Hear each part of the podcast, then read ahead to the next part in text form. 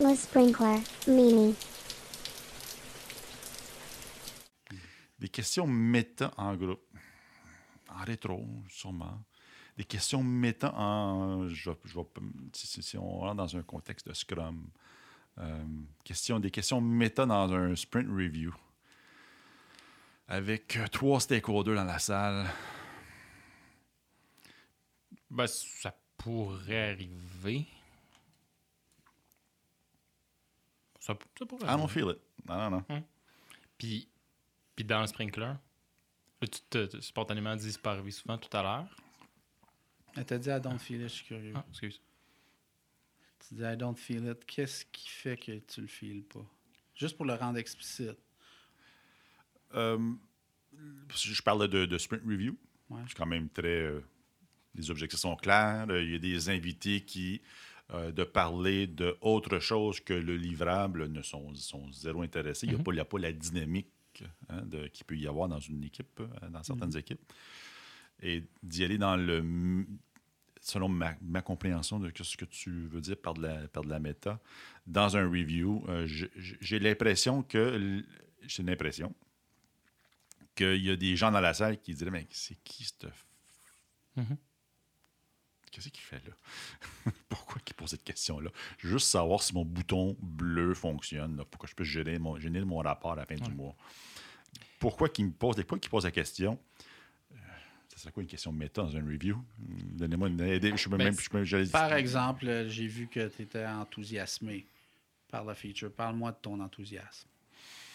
Ouais. Ça, ça serait une forme de, Ouais. de, de question que j'imagine qui est un peu méta, qui arrive dans un sprint review. C'est, c'est, parfait. C'est, exactement ce que je ne poserais pas dans, une- dans un review. Dans une, dans une rétro, mur à mur. Euh, à- entre les rencontres, mur à mur. Euh, C'est drôle. Moi, je peux imaginer des circonstances où c'est inapproprié et des circonstances où c'est approprié. Parce que le product owner, si je le sens son enthousiasme, Ça va allumer, là. ah, ben, Puis- tu- attends un peu, PO, je le mets dans l'équipe. là. Moi, je parle d'un stakeholder. Là. Tu sais, le- le- le- je parle d'un, d'un directeur principal là, qui, lui, il veut juste voir s'il y a eu son bidule pour générer son rapport. Là. Ouais, mais tu sais, on peut imaginer un stakeholder où il devient enthousiasmé, puis on va en savoir un petit peu plus sur son enthousiasme. Ça pourrait être. Et je pourrais imaginer aussi que, comme tu décrivais, il y a un flow à suivre. Puis une question de dire OK, j'ai vu que tu étais enthousiaste, puis j'aimerais ça comprendre la source de ton enthousiasme, parce que je veux peut-être ça va Mhm. peut-être avoir un effet sur mon backlog, mettons. Je, Mhm. je spécule. Mhm. Puis que poser cette question-là, ça va briser le, le, rythme de la rencontre. Ça, je peux imaginer ça, mais je peux imaginer aussi la, L'opportunité. l'opportunité Ouais, ouais. que l'enthousiasme de la- cette personne-là soit rendu explicite pour elle-même et les autres qui disent Ah, c'était Mhm. c'était ça?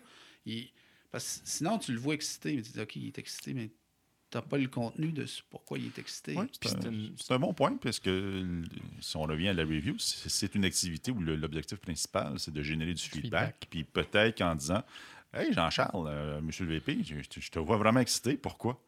Ah, parce que je viens d'avoir une nouvelle idée. Cool. Ouais, Ou ouais, ça ouais. fait Mm. trois features qu'on monte, puis je te vois complètement Amorphe. amorphe. Mm. What's there?